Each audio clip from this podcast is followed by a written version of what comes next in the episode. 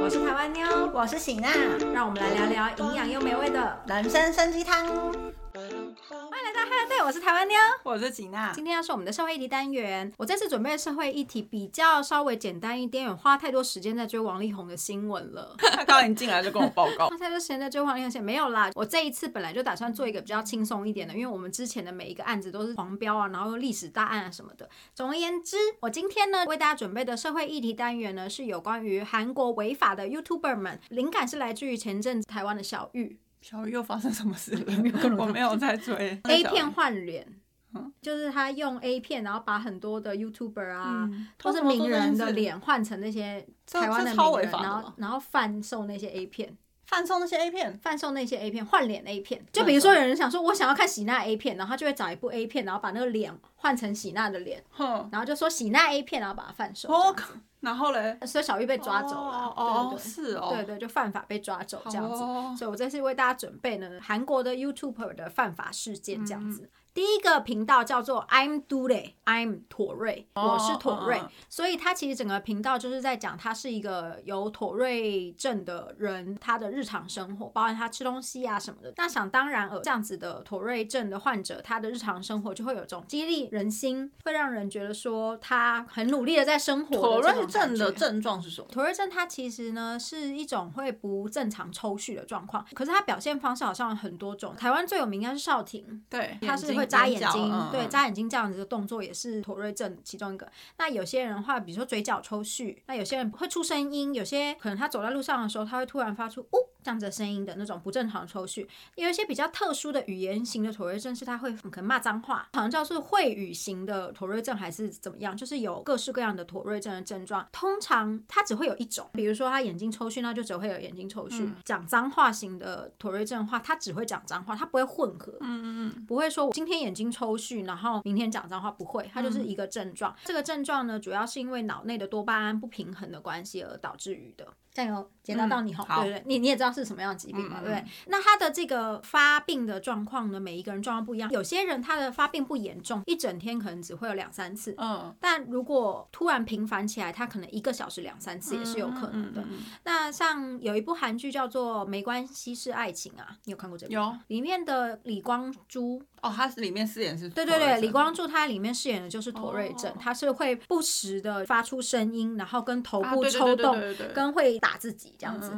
那那时候他演出这个角色的时候，他也花了非常多的心血去研究他的肢体语言，然后跟表现方式这样子。他的症状就是会一直抽搐，对对对，他算是手部跟头部抽搐蛮严重，因为他讲话都很开朗，一直都是以一个很开朗的态度在面对这些状况，比如说食物飞出去，因为他还有吃泡面，汤汁都甩出去啊，像现在给你们看这影片的里面的番茄啊，都飞出去这些呢，他都非常非常的开朗跟乐观，跟大家说明这个状况，所以他很快速的累积了他的粉丝，这样子，然后一个月还两个月之间就冲到了三十万，嗯甚至于你可以看到他在影片里面，他不是会一直发出就是噗，然后对哎的这种声音，在小学生之间形成了一个流行。哦，真假的？就是学他的这些声音这样子，嗯也透过这件事情，有非常多人愿意去认识妥妥瑞症。对，所以其实一开始的时候算是一个蛮正向的一个影片，嗯前提是如果他真的是妥瑞珍，哈，他是假的吗？他是演出来的，他是演的，对，太让我震惊了，我讲不出话来。怎么会发现他是妥瑞症是假的？刚给你们看这个影片里面，嗯你可以发现他的发作次数非常的频繁。对，但其实他之前还有吃泡面啊等等的，你知道吃泡面是有烫的东西的。嗯嗯像他现在拿番茄这个，他说是要练习他的专注力。对，你可以发现他是使用铁块，你如果手是会抽血的话，其实都要有一些防范危险的机制，嗯不会吃这么烫的东西等等的。人家在下面留言讲说，如果是长期妥瑞症的患者，有人计算过说他五分钟抽搐了四十次。妥瑞症患者里面当中非常严重的类型，用药量一定都会很大之外，不会用铁块这么有高危险性的东西，也不会吃像是汤汤水水的拉面，他一个人吃这些东西都太危险了。哦他可能会烫到自己，他可能在抽血过程里面筷子会戳到自己，各种的危险都有可能发生。可是他在影片看起来都没有注意到这件事情，嗯是被网友提出来很可疑的地方。然后再有一个是，但我觉得很荒谬。他有个影片是他所以他原本的影片是都是在吃东西吗？还是有不同的影片？不，同的影片。但是里面都会有妥瑞的症状。对对对，他其中有一个影片，他是在烤牛肉吃，然后你可以看他吃番茄或者吃泡面的时候，就会一直这样甩飞出去。可是他吃牛肉那个，他就很明显的比较没有飞出去。然后被大家留言讲说，你平常发作这么频繁，为什么吃很贵的韩牛的时候，突然肉就不会飞出去？这有点扯哎、对，大家就会觉得说，你就是还是舍不得肉飞出去啊，这样子。他是被大家爆料，是因为大家从他这个影片看出来，觉得他是演的。周边有接触妥瑞症患者的人，或是本身是妥瑞症的人，嗯他们觉得有一些很不合理的地方，这样子。嗯嗯然后呢，一个月三十几万，算增长率非常快的嘛。开始有以前当兵的同袍啦，以前学校同班同学啦，甚至于附近的邻居的居民，或是在超市看过他的人等等的，都说他以前没有这些症状。但是妥瑞症本身是很小就会发病的一个疾病，它并不是你长大以后突然会发生的一个疾病。如果他小时候没有，基本上面长大要突然有妥瑞症的几率是很低的。所以这些人出来作证以后，就开始会有乡民在拱这件事情，请他做出一个适当的说明，这样子。如果他真的不是妥瑞症，然后透过饰演妥瑞症来得到大家的订阅或是浏览，是真的就是诈欺行为太？过分了。，对，然后呢，那他的这个公关处理也是出了一些问题。第一时间的时候，当然他就是做了坏事，所以他一开始也没有办法跟大家说明，所以他基本上一开始都是忽视这些所有的留言。上传的影片呢，他就是把留言区给关掉，不让大家留言的方式。所以他已经被大家质疑了，他还持续上影片。持续上影片，只是不给大家留言这样子。他后来是透过他频道的社群的地方，就是留言，他觉得他是被恶意攻击的，就是有些乡民可能见不得人家的好，我居然因此被说成是诈欺犯，我不要再经营 YouTube 了，我没有办法接受我被说成是诈欺这件事情，然后他就顺便把所有的影片全部都给关掉了，频道还在，但影片全部都消失了这样子。但是过了没有多久了以后呢，他又把这个指责大家的文给删了，把所有的影片又打开来了。同时之间上传了一个新的影片，但是他是装的，是不是看了心情完全不一样？哦哦，有点想揍他。对，总而言之，他后来就上了这个影片。那你可以看到影片的一开头，他就讲说我们的 Do It Three 就是他的 fan 的一个名字，就想说你们吓到了吧？刚刚把那影片说删掉，说我不再做 YouTube 都是骗人的。他当然这影片一开以后就会骂惨啦，大家都说你到底在干什么？然后瞬间就造成了那个退订潮，就开始疯狂疯狂的一直骂他这样子，他才真的感觉到事态严重，所以他又把所有的影片全部设了隐藏，然后在十小时之后重新上传了一个影片。他表示说他是真的有妥瑞症的症状，但是他的确有夸大他的症状这样子，并且他现场就公布了他的药单给大家看这样子。可是呢，像这种说明影片，快速的就被大家开始就是找网络柯南们这样子，然后大家就发现说，他的药单上面呢是他上传的当天的日期还是前一天，反正就他录制的日期开的。好，跟他的药单才被开了七天份。依照他这么严重的症状，以及如果他是一个长期的妥瑞患者的的话，不可能医生开七天份，医生通常一开就开三个月。他如果是已经长期服药的一个妥瑞症患者的话，以及他开的药单的内容呢，是一般人被怀疑是妥瑞症症状，医生都有可能会开给他的，因为可能想要让他服药看看看你的症状会不会减缓。这件事情就被大家拿出来讲，甚至于还有网友居然查到你那个 Google 啦，你在搜寻的时候，是不是旁边会有的书签会被储藏起来？嗯嗯就那边就有看到那个药名，他有搜寻过那边就对对他搜寻过，嗯所以就有人讲说，如果你是一个从小到大长期的拖延症患者，你会需要再去搜寻这些药吗？这样子，最后呢，他又删除了他这个说明跟道歉的影嗯片，然后又把所有的频道又关了，然后又把频道又开了，又把频道又关了，又把频道又开了。他看起来好像很烦恼，他要不要继续 演下去？但最终呢，这个人他就从 YouTube 上面消失了。哦嗯，他的频道就是整个已经消失了这样子。但是你们以为这就结束了吗？因为他的状况是他诈欺了大家，但是呢，没他有人起诉他，没有人起诉对啊他，太对，然后跟他主要的收益就是浏览的广告这样子，嗯所以他那时候把频道的影片关成隐藏了之后呢，他剩下的状况就是频道还留着，在四个月以前，就是现在的四个月以前，突然呢就就把频道改了一个名字，改成他的本名，然后呢他上传了一个影片，他要去报名 Show Me the Money 的影片。哈，所以他完完全全就是一个正常人，甚至是一个还蛮优秀的 rapper。所以他他在他本来经营的频道的时候，就有嗯被人家发现说他以前是有在唱歌，然后会上传那种个人专辑到 Melon 之类的那种地方嗯给大家听的一个人。但是因为那时候他没有出来承认这件事情，证据的都是那个歌手跟他的声音很像等等的很多的揣测，但没有一个实质证明说他就是等于那个歌手。嗯嗯嗯但是后来呢，他把本来是 I'm Do Ray 的这一个频道改名成他的本名以后，确认他就是那个歌手，嗯，而且他好像真心的就要以歌手出道一样。是可以这样子让他出道的吗？给你听一下他新上传的 rap 歌曲，所以他有去参加《Show Me 罗曼》，他有应征。你有看到浏览数吗？七十六万，呀，以 rapper 来说，是不是很强？还蛮强的。我傻眼，所以这是他的频道是不是？对，这是他的频道，他的本名就叫做轰冲哦。大家下面留什么啊？下面的留言几乎都在称赞说，先不管你之前那些事情，以 rapper 来说是真的还蛮强的，你怎么不就好好当 rapper 对啊，就好了为什么要走歪路嘞？对，然后大家都会讲说，好了，不得不说你音乐性还蛮强的，然后说啊，不得不说你 rapper 真的还蛮强的。然后下面也还不少人就在讲说，Show me a money 真的让你参赛的话，你也蛮有话题性的，这样嗯，啊，我觉得如果真的有妥瑞这人看到他影片会生气，会生气，绝对气炸。不要说哦妥瑞症本人，妥瑞症的家人都会很一定生气是啊其实韩国真的有几个妥瑞症患者，他们真的有在做 YouTube 频道。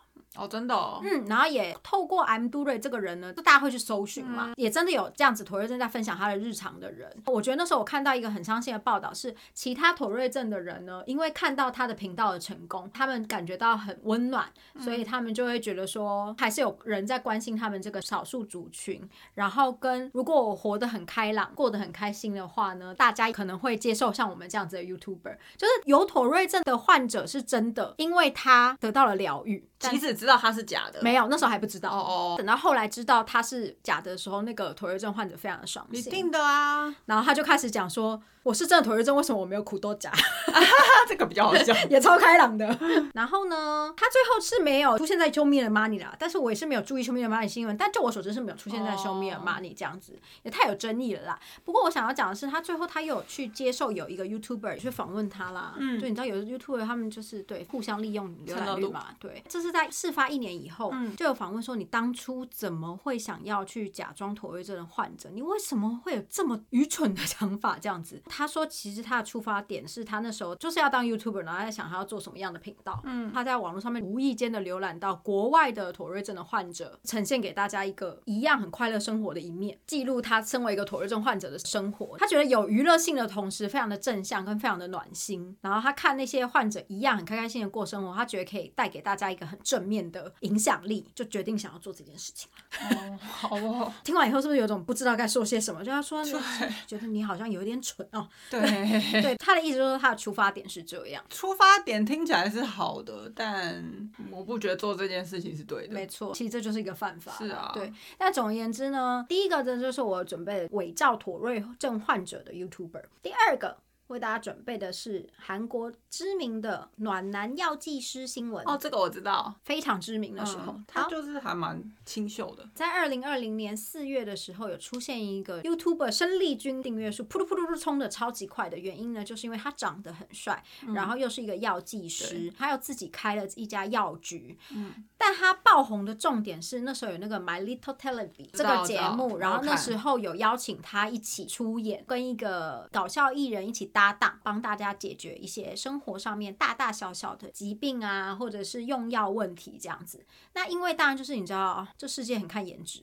就是真的蛮帅的。对，就因为他长得就是很清秀、干干净净的，谈吐啊什么的都蛮讨喜。我那时候还因为看了这个节目去查这个人是谁，哦，真的、哦，因为这个节目他就是会直播跟观众留言，对对对然后会再剪辑成电视节目。那个节目里面就是包含网友的留言，他都会把它动画放进去，所以就那个节目还蛮好笑。然后他就会跟观众做一些互动，又会讲一些很知识的东西，大家就会觉得哇，这个人长得又帅，然后又很知识，然后真的是药剂师。会开玩笑，可是又会讲一些专业知识，迅速就封得了韩国暖男药剂师的封号，而且是众多的网民哦。然后因为这样红极一时，那他的 YouTube 频道当然就噗噗噗噗噗立即增长。在他还没有爆发事情之前，我跟喜娜都知道这个 YouTuber，你们就知道他有多红。对啊因为我们两个人算是对于这种不敏感的，可是我们都知道了。我那时候是看他介绍那个韩国的痘痘用药，哪哦些痘痘用药是你长痘痘的时候可以擦，或者是留疤的时候要擦，听起来是不是很棒？哦，所以他的订阅户也是快速的增长，特别是女性的订阅户。嗯但是呢，他后来就被爆料之后，大概是两天之内吧，就整个人消失了。嗯，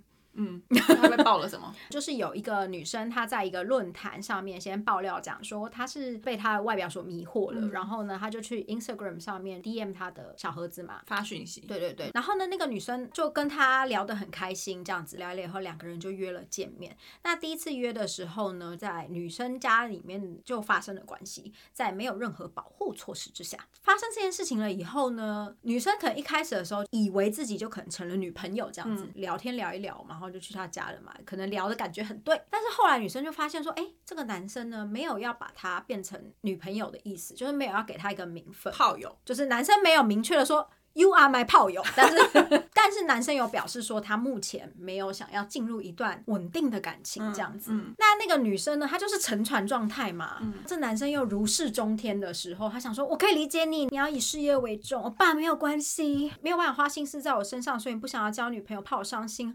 So sweet，所以他就继续跟着男生一直维持这样子的关系，每一个礼拜都会去他家睡到一到两次。那女生那时候就是一直抱着一个心态说，再给欧巴一些时间，让我爸再多喜欢我一些，我就可以从炮友友变成正宫了这样子。中间呢又有发生说女生在生理期的状态，男生还是想要发生关系。Oh my god！女生写的很具细明说，她那时候还用着卫生棉的时候，然后男生想要跟她发生关系，还问那男生说：“可是我生理期这样好吗？”那男生还说：“生理期更好更好。我会怀孕，”对，那女生呢，她就是不疑有他，她是药剂师业，医疗背景嘛，嗯，所以在那一次之下，她跟他也是有发生关系。但是后来这件事情对女生来说，她也觉得这个男生怎么可以这样这样子。都生理期硬上对攻，中间这一整段从头到尾，他们所有的性行为都没有进行安全措施，嗯，不是只有在生理期的时候，就是都没有。那女生也是蛮猛的吼，耶，这就爱丢卡参屁。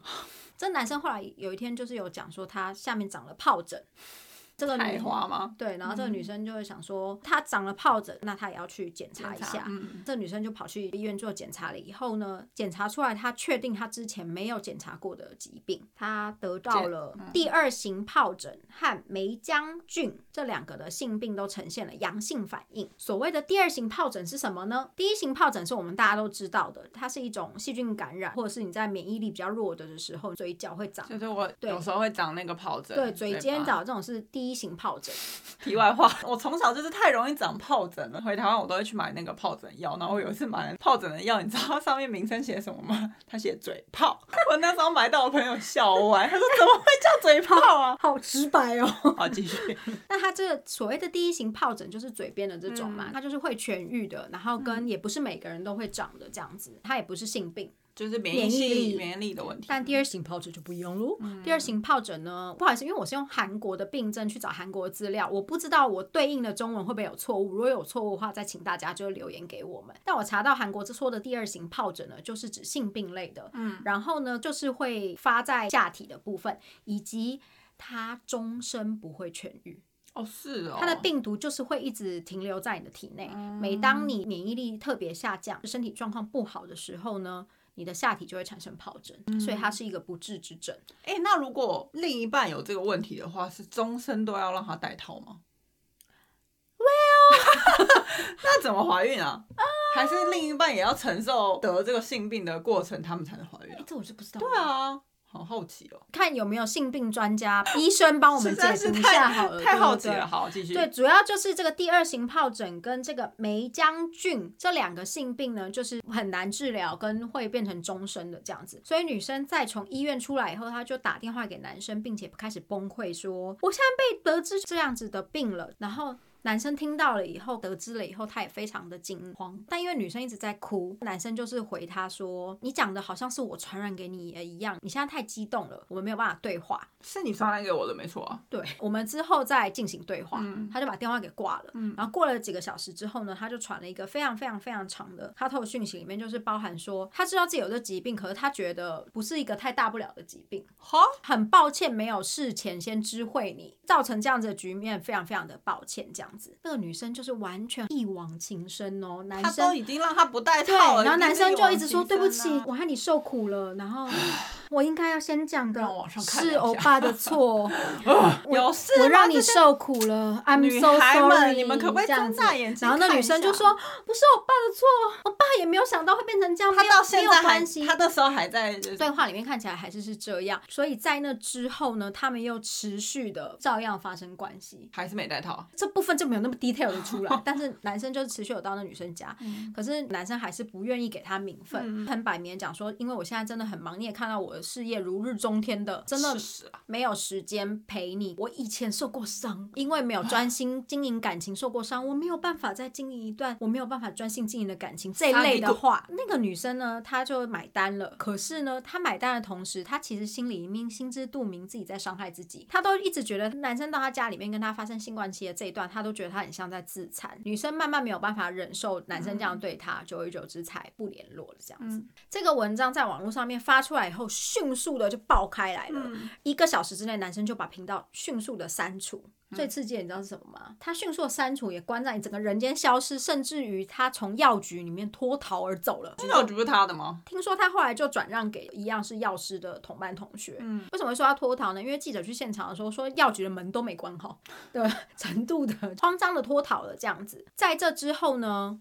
还有接二连三的爆料，是后面又出现了二号女、三号女，哦全部都被他传染性病。Oh my god！三个女生后来都开始对他采取法律上面的告诉，也帮大家补一下。像这种呢，本身有性病没有告知对方，与对方发生关系而导致于性病传染的话，是可以控告对方伤害罪，甚至于因为他的这个疾病是终身不会好的疾病，你需要治疗终身的，会可以说是重伤害罪。后来就会进入打官司了。那现在的状态还没有结果。好好脏哦！怎么可以有病不告诉人家，还不戴套？真的是很过分欸。而且他还是药师，对啊，他还是药师，他就是知道自己有这个问题呀、他自己都是医疗背景的人。好气哦！怎么会有这种渣男呢、最近渣男怎么这么多？一直被大家爆出来，有一个渣男是渣了十几二十年才被发现的、真的好会渣哦！最后一个呢，也是那时候喧嚣一时的卡素猛唱，他当初是怎么红起来的呢？他是两个兽医系的学生一起开的一个频道，他们在这个频道上面呢，专门分享他们领养来的猫咪，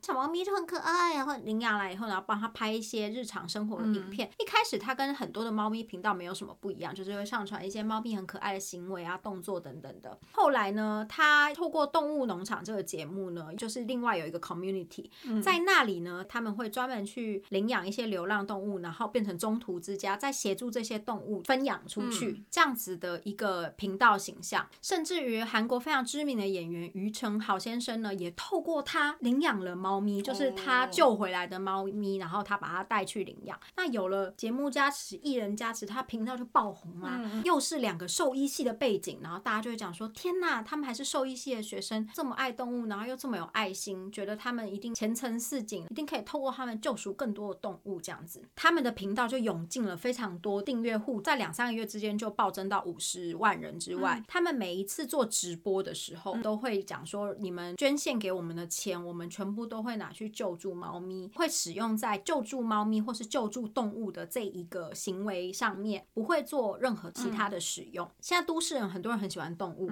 但是其实他们没有真正的时间去当义工啊，去救动物啊，这样子，这些人就会集中到他们的频道上面，愿意给他们金钱上面的资助，并且希望他们以后在开业成兽医院了以后，有包含整个可以领养一些流浪猫猫狗狗的 system。所以他那时候得到非常多乡民的爱戴，形象之好。虽然每一次公布这次捡回来的猫要开放给大家领养的时候，都会有人在下面质疑说，为什么你每次捡到的猫咪都是一些有品种的猫？就不是杂猫，对，不是那种米克斯啊这样子。嗯，他都从哪捡来的啊、他会写说这是一只被放在动物医院门口的，这一只是怎么样怎么样的，有一个故事，所以它的猫咪当然很容易就会受到大家的同情，这样子跟大家的关注。但是呢，后来突然之间呢，Channel A 韩国的一个电视频道，他们就出来爆料说，他们接获到同样跟他们一样是兽医系的同学的爆料，有关于他们说他们领养的那些猫猫狗狗，其实都是他们花钱去宠物店买来的。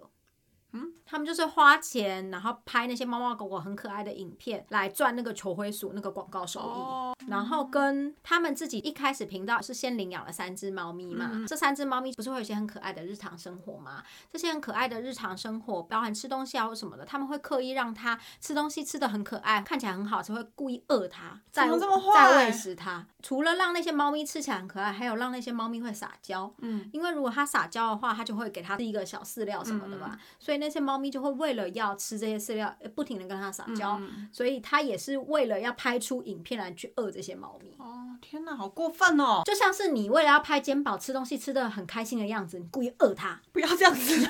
然后跟它中间有一个影片呢，叫做带我们家的猫咪去跟朋友养的仓鼠们碰面。哼，那个仓鼠是放在一个塑胶的宠物盒里面，然后就看那个仓鼠在那边跟猫咪互动这样子。但其实那个影片在当下传上去的时候，就有被非常多人攻击。你身为一个兽医系的学生，怎么会不知道对猫或是对老鼠，特别是老鼠是一个非常大的压力？嗯嗯，就有点像是把你放在大白鲨面前摇来摇去一样，这样子。所以那个影片其实当下就立即下架了。嗯可是呢，在爆料的内容里面呢，包含那个仓鼠根本也不是朋友的仓鼠，是买来的，就是为了要拍这个影片，而且甚至于第一只仓鼠它是直接放在猫的面前，然后被猫爆头爆头就咬。掉。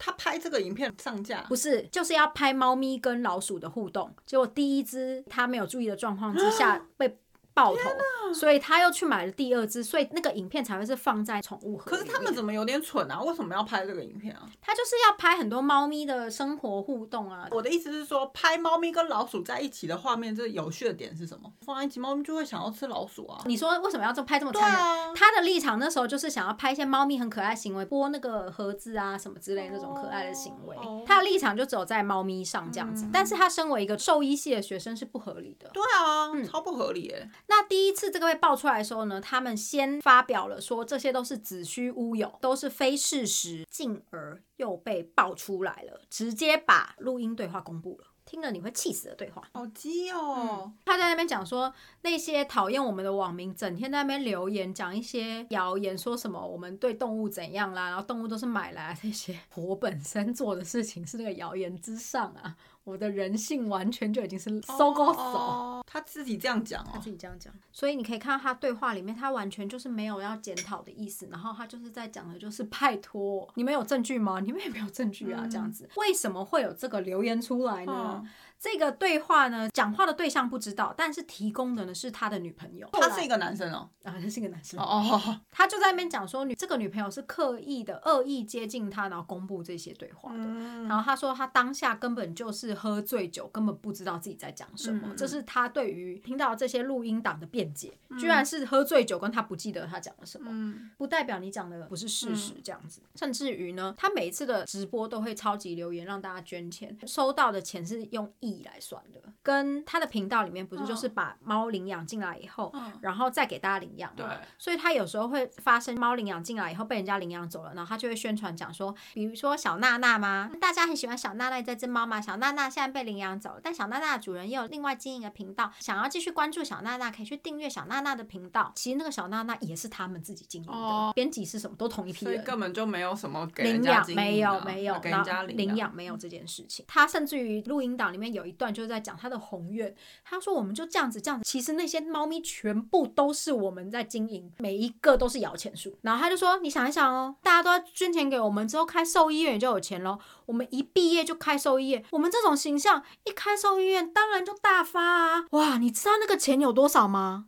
他讲到这样，他有没有人性啊？他没有，他没有人性，他自己讲他没有，他念什么兽医系啊？去死啦！是不是很气？过分啊。那时候网络上面有非常多的 c 配呢，就开始做起有关于他们的受害者，嗯什么受害者呢？捐钱，他们就被起诉虐待动物以及诈欺罪这样子，起诉了这两个兽医系的学生。上传这是两个男生是不是，两个男生，哦他们后来有上传影片自白说，对那些猫咪们呢都是从同院买来的，他们承认这件事情，但是说他们虐待动物这个是子虚乌有的，不是事实。他会针对这个不是事实的地方呢，透过司法来还给他一个公道。关于诈欺的部分是有很多被害者的，我们刚刚有讲的超级留言，或者是平常就会捐赠给他们的人呢，他们都觉得被诈欺了，所以他们在网络上面就组织一个自助会，他们共同一起去告他，要他把钱给吐回来这样子。听说他已经拿这些钱去买一些名车啊什么之类的这样子的花费。总而言之，这件事情在爆出来了之后，他们频道当然就是没有在经营了，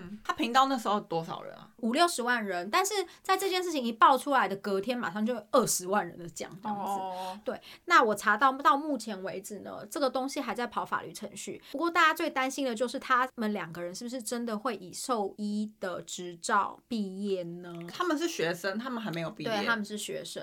查了一下以后呢，这个大概是三个月前的消息。男主角主要是因为被留级两次，所以他现在还大四。另外，编辑师现在也是大四这样子。现在学校的立场是会先看司法调查有关于虐待动物跟诈欺罪的地方会不会成立。如果那边确认有充足的证据的话，学校内部他们有开那个对夺取他的资格这样子。嗯嗯嗯学校内部有个惩戒会有在盯这件事情。那整个案子到现在还没有审判，原因是后来中间审判过程里面资料好像有点凌乱，还是怎么样的。总而言之，最后又是要说要重启调查，从头开始仔细的调查，好像是因为受害者越来越多的关系。嗯对，所以他，你有看过他原本的影片吗？很久以前我有看过，就是一些猫咪很可爱的影片这样子。哦对对所以你那对时候不知道他们是我不知道哎、完全不知道。对我只知道说他们有在做那个猫咪的领养活动，他们是形象非常正面的频道。对，嗯，以上呢就是我为大家所准备的，为了当 YouTuber，为了增加频道收益，不择手段的三个 YouTuber 真的是不择手段哎。对。像我们 Higher Day 就蛮有手段的，那我们怎么手段？现在呢就是开启我们的 会员频道，刚好跟人家反方向啊，完全对没有折什么手段 啦，所以才会一直吃土啊！我们就是手段不够，我要开始打你女儿，不要这样，饿她，从今天开始饿肩膀 你，等一下要黄标了啦！让肩膀吃东西的时候狼吞吐咽不，用饿他，他就这样了肩膀吃播，用这种方式来赚取我们的好烂你不要浏览率好了。对，就是我们也开启我们的会员机制这样子。那另外有一个会员说明也大家可以去参考一下。那如果你对于我们的频道上面有些创作觉得很有趣，或是觉得我们的社会议题是被黄标实在是太可怜，而愿意加入我们的鹅鹅叫的话呢，在这边先谢谢大家喽。以上呢就是为大家这次准备的社会议题单元。如果你觉得我们的分享很有趣的话，记得订阅我们的频道，还有 day 开小铃铛哦我是台湾妞，我是喜娜拜拜。